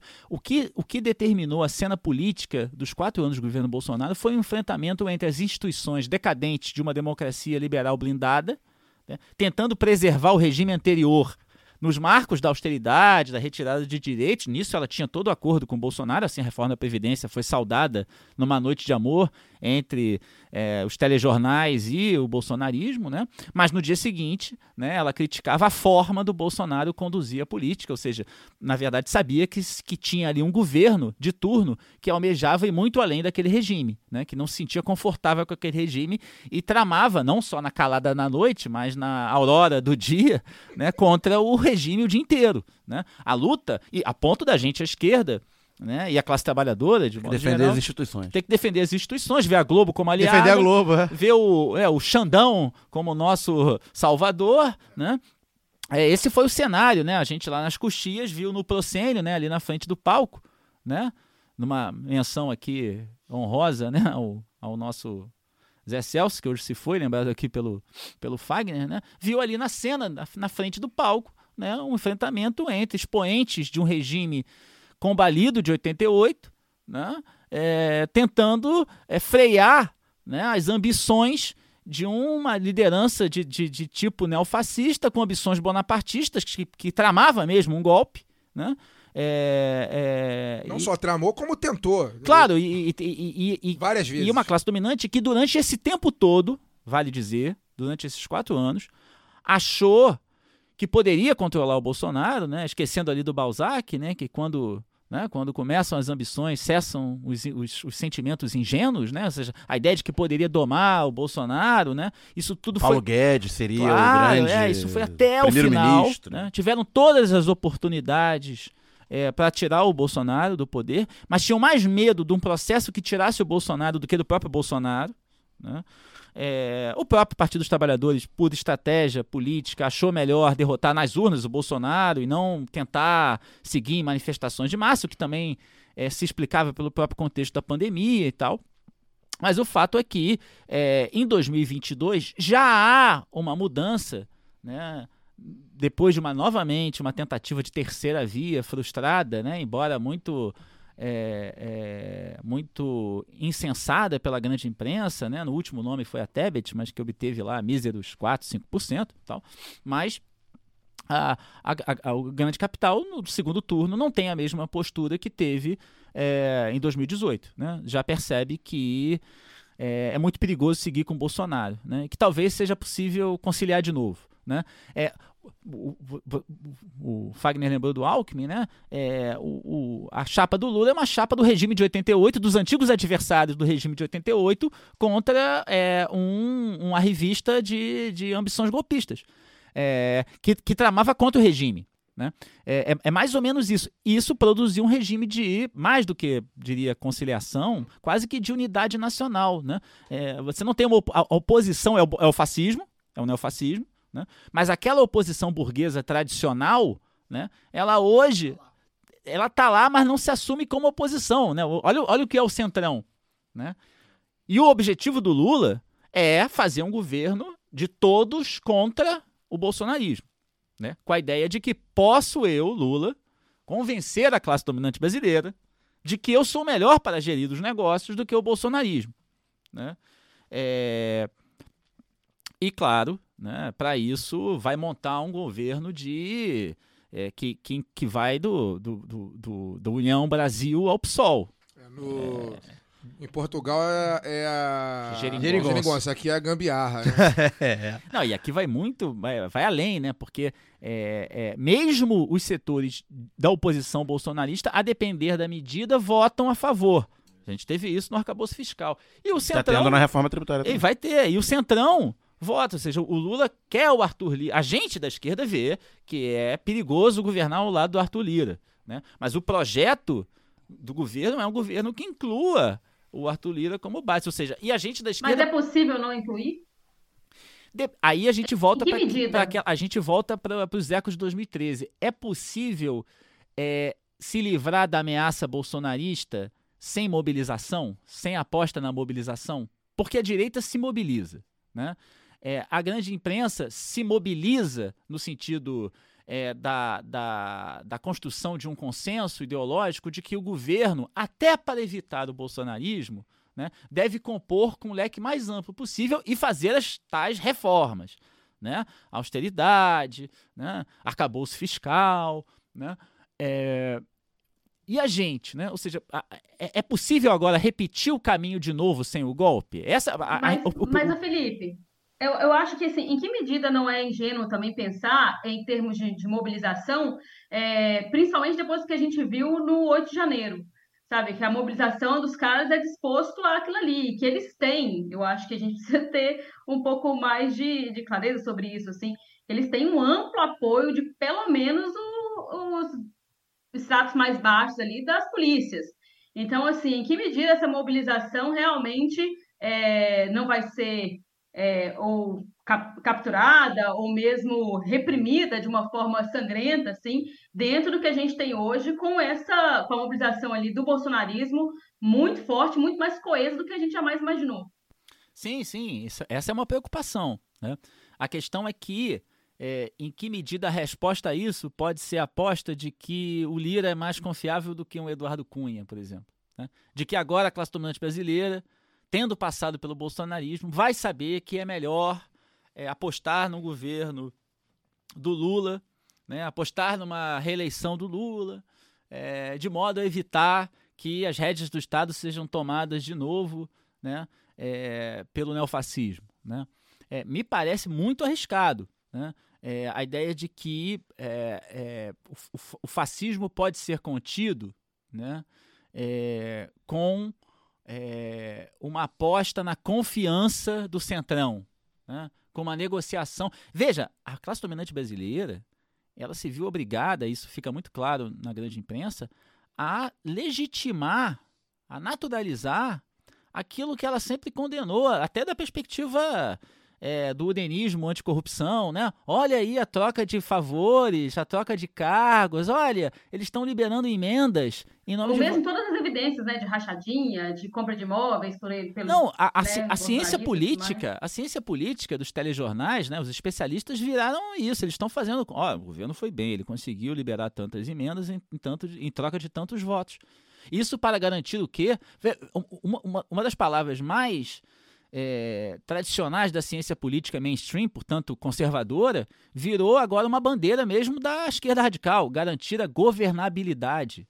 né? Governabilidade sempre foi. Ah, sim, você está falando de agora. Sim, de agora. Ah, sim, sim. Né? É, é, garantir a governabilidade. Era o toma lá da cá, né? É o E toma- agora. É, e, e- e- e- e governabilidade sempre foi uma preocupação no sentido de proteger as instâncias é, liberal, democráticas da ameaça popular. Né? É como você blindar elas né, das pressões populares. Como é que eu faço aquilo que tem que ser feito do ponto de vista do capital, né, já que eu estou cercado por uma população que certamente, do ponto de vista objetivo, vai ser afetada por isso. Como é que eu garanto governabilidade? Formando maiorias amplas, né, formando um grande centro conservador, aquilo que alguns vão chamar de, do presidencialismo de coalizão, né, ou mesmo numa visão mais crítica de uma democracia de cooptação. né. O governo, para governar, precisa montar um leque que vai muito além do seu próprio campo. Ocorre que agora se faz isso, é, mas para aprovar medidas que, salvo algumas questões importantes, mas pontuais, e diria que muito, muitas delas mais é, é, no nível da propaganda propriamente, né, é, do que do ponto de vista de medidas econômicas, né, é, não, não, não são é, favoráveis à, à classe trabalhadora. Eu- o que eu estou dizendo é o seguinte: se a vida social não melhorar, se não tiver aumento do emprego, da renda, das condições de vida, do transporte, da moradia e tal, quem vai crescer com a mobilização é o neofascismo. Não vai ser apenas com bons twitters e discursos né, do Ministério das Mulheres, da Cidadania, dos Direitos Humanos que a- as bases de massas da classe trabalhadora vão sair do bolsonarismo se a, se, é, a, a situação se radicalizar. E para isso tem que se mobilizar. né? E não é só uma questão econômica. Claro, há, há- há- há todo um avanço reacionário, né? É, um avanço das ideias reacionárias nos últimos anos, que, é, enfim, eu, eu- por exemplo, a minha mãe, né? Minha mãe ela ficou surpresa, Felipe, como é que pode o, o, o ex, o ex-ministro da saúde, o, o- Queiroga. não, o, o, o Pazuello. Pazuello. Felipe, como é que o Pazuello pode ter sido eleito depois de Manaus? Eu falei, mãe, ele foi eleito por causa de Manaus. Perceba, não é apesar de Manaus. Ele foi muito bom, mas em Manaus teve aquilo, aquilo tirou alguns votos. E aí ele teve menos. Não, não. Ele teve os votos por causa de Manaus. Assim como a Damares teve os votos em função das barbaridades que ela defende. É- Ricardo Salles teve cinco vezes mais votos que a Marina Silva. sim, sim, sim. E, e aí se vê também, eu acho que pa- parte da, da autocrítica que a gente está falando e, é, e- e tem se falado e cobrado, principalmente do, né, do PT, dos governos petistas e tudo, é, que faltou, assim, acho que pensar, de, esse tensionamento, né? Porque quando eles fazem essa disputa aí de, de valores mesmo, você vê que cara- os caras lá no, no- na cidade, no municípiozão de interior, vai e vota proibição do aborto na Câmara. Entendeu? Sim. E não tem um outro, um, um- um vereador de, de- seja né, do PT ou então de esquerda, que não vai tensionar e falando, nós vamos colocar aqui em pausa o debate, eh, seja do aborto, da legalização da maconha, das coisas relacionadas à, à, à esquerda, mas não só isso, a própria taxação de grandes fortunas, para poder trazer esse debate, porque aí vira manchete, aí vira disputa, olha só quem que é esse maluco, e daqui a pouco se projeta, né? Eles fizeram muito bem isso. Acho que a gente, com essa coisa do republicanismo que você citou, na separação tanto né, do- dos poderes, foi, é, foi muito mais é, conservador na, na- nas formas, né? E foi E um momento eu- de eu- defensiva também, né, Luara? A gente acabou ficando mais na Total. defensiva do que propondo mesmo. E, mas aí eu acho assim, até quando a gente fala, de- é, só para completar, ô Felipe, quando a gente fala de mobilização, eu acho que é importante para as pessoas que estão nos ouvindo é, entenderem que nós não estamos falando do é, vem pra rua, saca? Sim, sim. O que, que aconteceu, por exemplo, com a defesa hoje? A gente fez o, o- o último programa né, que a gente gravou, foi sobre saúde, e a gente vê que chega para a Conferência Nacional de Saúde assim uma, uma correlação de forças bem mais diferente. É, houve uma ocupação dos espaços dos conselhos, né? Então, esses trabalhadores da saúde, profissionais da saúde, a gente que pensa a saúde, é, ocupou esses espaços. Assim também aconteceu com vinha uma onda conservadora muito grande sobre os conselhos tutelares, né? Sim, e, sim. e aí houve uma chamada desses para esses espaços também serem ocupados por pessoas pelo menos né, progressistas, minimamente progressistas, porque o negócio estava arrasador, assim, com gente conservadora, reacionária, é, nível Damares, assim. Então, que a mobilização não precisa acontecer nem só é, nas ruas, ou se for para as ruas, pela, por favor, mais organizar do que 2013, mas também é, nesses espaços que são institucionais, mas eles não são exatamente partidarizados. Então, acho que houve também uma ideia de pensar muito a política de forma partidária. Então, ou você é petista, ou você é pessoalista, ou você é, não está ali organizado em, em, nada. Então, talvez a partir das categorias, né, de, das entidades, de classe, enfim, também são possibilidades aí que a gente sempre vem trazendo aqui para as pessoas, porque senão vira o, o a passeata pela paz, né? Aquela coisa. É, claro, claro. É, eu, eu, acho que a gente. É, o horizonte político da esquerda foi sendo reduzido, né, drasticamente. Né?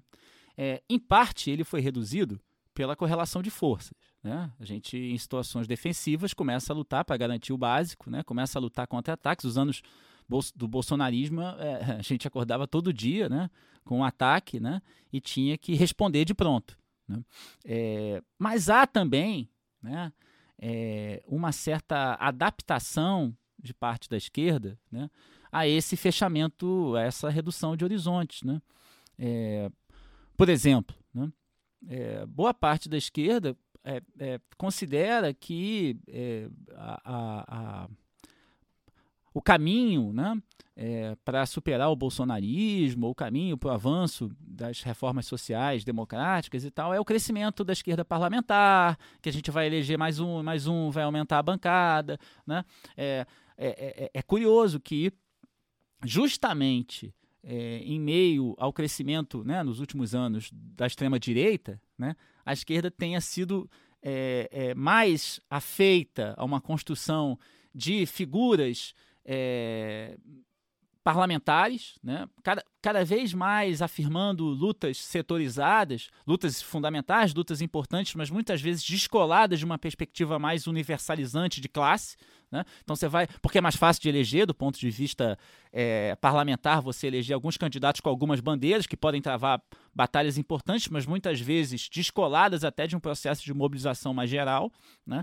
Como se fosse possível repetir é, o etapismo gradualista que o PT tentou outrora, agora com algumas novas bandeiras e tal, e com isso derrotar a extrema-direita, né, abdicando de uma, de uma mobilização.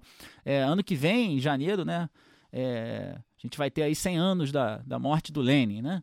É, e aí vai lembrar um pouco da imaginação política, né? É, do, do, a ideia de que, é, justamente nos momentos de maior refluxo, né, é que a esquerda deve fazer reflexões, né? É, o, o, projeto Lenin, digamos assim, é, tinha tudo para dar errado, né? Se você olhar ali, exilados em Zurique, né? meia dúzia de intelectuais, vivendo a partir é, da ajuda de militantes de contribuição de alguns sindicatos, de dinheiro da, da, da, da, da social-democracia europeia, alemã, sobretudo, né? algumas expropriações no Cáucaso, é, um deles, o Axel Rudd, vendendo manteiga artesanal, morando todo mundo numa mesma casa ali, fazendo um jornal cujo objetivo era unificar as lutas que já existem na Rússia. As lutas sindicais, as lutas populares, para dizer o seguinte: olha, essas lutas são importantes, mas vocês estão isolados fazendo lutas econômicas, vocês têm que se unir, montar núcleos operários e tem que ter um programa político que vai além dessas lutas econômicas. Até porque a questão central da Rússia é a derrubada do absolutismo e a reforma agrária, que é a questão camponesa. Então, assim, tem que ter um programa político. Como é que a gente vai levar esse jornal para dentro da Rússia, clandestinamente, para formar um partido? Né? E esse partido vai construir um projeto de poder. Você lê isso do ponto de vista retrospectivo, né? tem tudo para dar errado. Né? É, mas, mas havia um pouco de imaginação política. Né? Ou seja, dizer o seguinte: olha, é, é, fora né, de, uma, de uma disputa de consciência, de uma disputa de organização, de mobilização, não há caminho. Né? Não há caminho senão esse. Né? É, e eu coloco o seguinte: né? sem mobilizar, é possível, inclusive, que o governo Lula possa fazer medidas realmente importantes para derrotar a extrema-direita? né? Ou seja, se a gente também não pressionar do nosso lado né, para que o governo eh, adote uma plataforma eh, que vá ao encontro né, dos interesses das grandes massas nas suas necessidades mais sentidas né, no dia a dia, nas condições de vida, né, é, é possível que o governo as faça? né? Me parece que não. né? E se não fizer, né, é, o primeiro alvo será ele e nós. Né? Será o governo e nós. Ou seja, se é, a gente se tornar né, apóstolos da ordem, né, os defensores da ordem acima de tudo, da ordem e tranquilidade, né, das instituições, né, é possível que quando essas instituições, mais uma vez, sossobrarem, né, porque elas já são um tanto quanto alquebradas pelas opções que tomaram nos últimos anos, é possível que a vítima principal seja a própria esquerda, né, que vai ser mais uma vez vista como a responsável por tudo que está aí. Né? Enfim. Olha, bom, boas reflexões. Acho que a gente fechou, inclusive, o programa muito, com muito, muito bem. Eu acho que a gente fechou com uma reflexão muito importante que a gente tem. Perguntas, com perguntas. Perguntas, né? É, é, com, com indagações. Como é que, como é que o Cesarotti diz que fala? É, provocações, né? Provocações. Acho que a gente fechou muito bem. Felipe Demier, Junho e os 10 anos que abalaram o Brasil 2013 a 2023, livro pela Usina Editorial. Como é que faz para encontrar seu, seu livro, né? O livro que você ajudou a organizar com a Carolina Freitas e o Douglas Barros. E deixa seu recado final. Muito obrigado pela presença. Acho que a gente conseguiu abordar bastante coisa de 2013 a 2023 e esperar aí o que, que vem, né? Porque vem mais coisa aí. É, foi um, foi um prazer estar aqui, né? Uma conversa ótima, assim. É, o livro, ele. é, bom, a, a Carol e o Douglas têm participado de várias mesas aí, estão rodando alguns eventos e tal. Eu fui em alguns debates aqui no Rio, né? A ideia é um livro mesmo que possa ser é, socializado, divulgado aí com parte é, do movimento, da militância, né? Do público é, progressista em geral, por assim dizer, né? É, e ele está à venda na usina editorial, no site da usina, né? E, e- e- eu acho que é, tá, tá, tendo uma, tá tendo uma saída boa, assim, tá tendo uma repercussão boa, bons debates, boas mesas, né? É, e tá aqui no lado B do Rio é sempre um, um prazer, né? Sempre, é, sempre é, anima um pouco o debate, né? Nesses dias, às vezes, meio modorrentos aí, né? É uma, uma injeção de, de ânimo, de, de debate. Fico muito feliz. Aqui, é, vários autores, não vou citar todos, né, dos artigos, mas eu achei interessante, né, que a orelha é da Virgínia Fonte, já esteve aqui com a gente. O Marco Pestana né, escreve um, um artigo, já esteve aqui com a gente. O Demian Mello escreve um artigo, já esteve aqui com a gente, além do Mar próprio... Marcelo Badaró não esteve, mas já foi indicado pra gente 700 É, vezes. a vamos tentar não, não trazê-lo. conseguiu ainda Já, também. já emplacamos E- mais autores no livro do que ministros do governo Lula. Não, O qua- Badaró, é, me- o Badaró não veio ainda? ainda Ainda, não, não, ainda ainda não. Vou falar com ele. Ele, É. tá na- ele montou um campus próprio em Piratininga, fica um campus da UF próprio, fica lá na. Pô, maravilha. E é legal que, assim, é, entre, entre os artigos tem artigo que fala, é, por exemplo, de ocupação de moradia, tem artigo que fala é, sobre implicações urbanas, tem artigo que fala sobre avanço da direita, tem vários artigos, assim, é, é, tem até um aqui de, de como se comportaram politicamente os agentes do campo musical brasileiro, né? É o do Rômulo Matos. do Rômulo Matos, Rominho. bem legal, sobre é, identidade, representação política, enfim, bem legal o livro. A gente já malocou aqui o nosso. Vamos tentar alguns aí para sortear para os nossos ouvintes. Não, Obrigado, vou mandar, vou mandar. obrigado, Demir. Antes de eu me despedir aqui dos meus camaradas de bancada, fazer aqui os reclames, né? Você tem 10 reais por mês sobrando aí, você pode ajudar a financiar o seu podcast preferido, que somos nós, em orelo.cc barra lado do B do Rio. Se seu podcast preferido for outro, não tem nada a ver com isso. Além de ajudar a manter a luz acesa aqui, né, do, do lado B do Rio e do lado B Notícias, você também concorre a brindes, como o brinde da camisa crítica. Daqui a pouco eu vou fazer um, um, um comentário aqui sobre a camisa crítica. Tem acesso às recompensas, como episódios e textos exclusivos, fazendo parte lá da comunidade do lado B na Orelo. Aí, para quem está mais tranquilo de grana aí, 20 reais por mês. Além de tudo isso, você pode vir para o conselho editorial do lado B, conversar com a gente, ajudar a preparar o programa, dar feedback.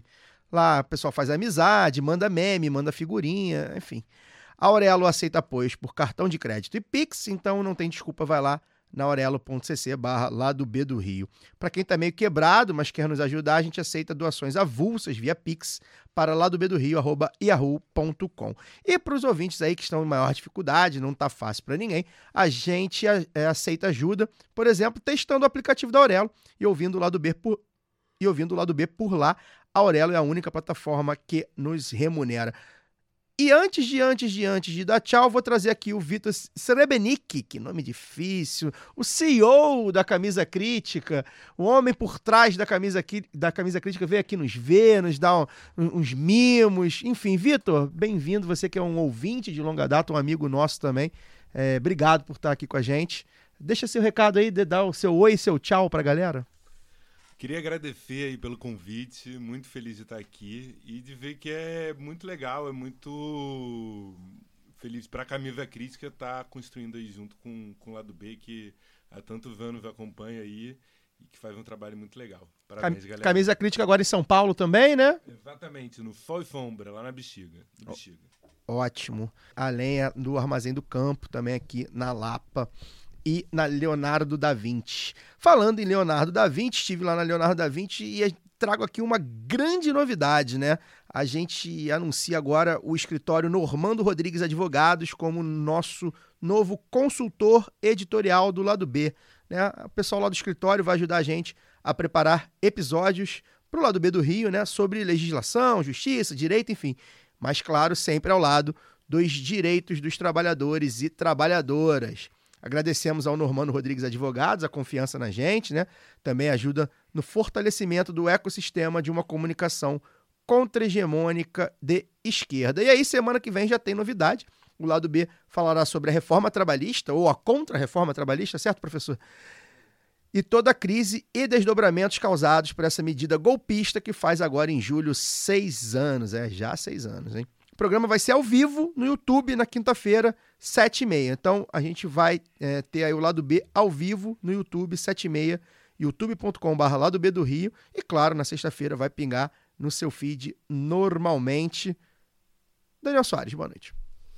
Boa noite, já se faz tarde, né? Então, só boa noite. Temos agora, vamos comemorar, né? Tem após, né? Temos aqui convidados, nosso convidado que é bom de papo vai, vai falar de, vai falar, vai conversar sobre todos os bons jogadores que a 777 trouxe pro A Vasco. gente vai saber de todos os detalhes dos bastidores, né? Agora, da- do, do safismo cultural do Vasco da Gama. Então dá sua boa noite logo, Fagner. Quero saber como é que o Fagner tá com essa relação aberta do Diniz agora. É, vamos Eu já descobrir. falei, eu sou a favor do poliamor, cara. Eu, eu estou totalmente favorável ao crossover. Já falei. Mas vamos lá. é, cara, muito bom ter o Demir aqui. Tava conversando aqui em box no nosso grupo. Perdi as contas de quantas citações intelectuais o Demir fez em uma hora de conversa. É, porra, programa que valeu muito, valeu muito a pena.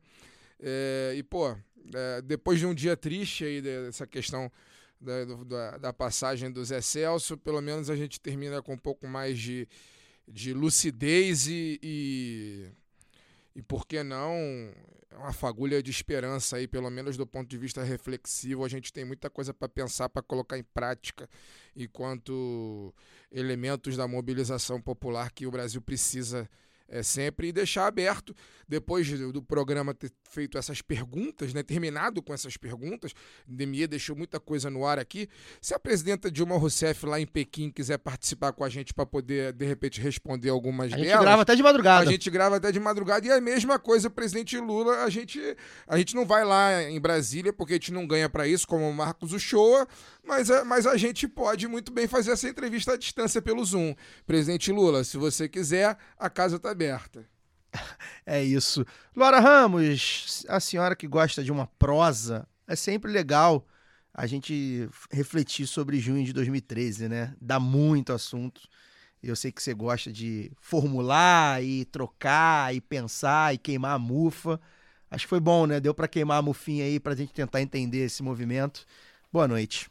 Boa noite, Caio. Boa noite, Fagner, Daniel, Felipe. Prazeraço esse papo aqui. Vou ficar com, com inveja dessa resenha pós-gravação aí, porque eu ia falar o que o Fagner tinha comentado, que várias referências, várias citações, assim, a gente vai puxando ali o fio dessa, dessa prosa boa. E é bom é isso, eu acho bom quando a gente consegue sair, a gente prepara as perguntas, mas a gente sai com muito mais perguntas do que, do que respostas, né? Quer dizer que essa conversa continua, eu acho que junho de 2013 é mesmo um dos fatos para ser investigado pelo resto da nossa história, assim, não só para poder, como a gente colocou aqui, não repetir os erros, mas para olhar para esses novos elementos que vão surgindo, né? Porque foram movimentos em certa medida descentralizados ali também, o que causou é, é, era uma, uma inovação ali para a época. Então, mesmo que, que, que a gente quisesse conversar com esses atores, não tinha com quem conversar. E e eu acho que isso deu muito tom assim, das respostas que foram dadas, né? As respostas ruins que foram dadas àquele movimento.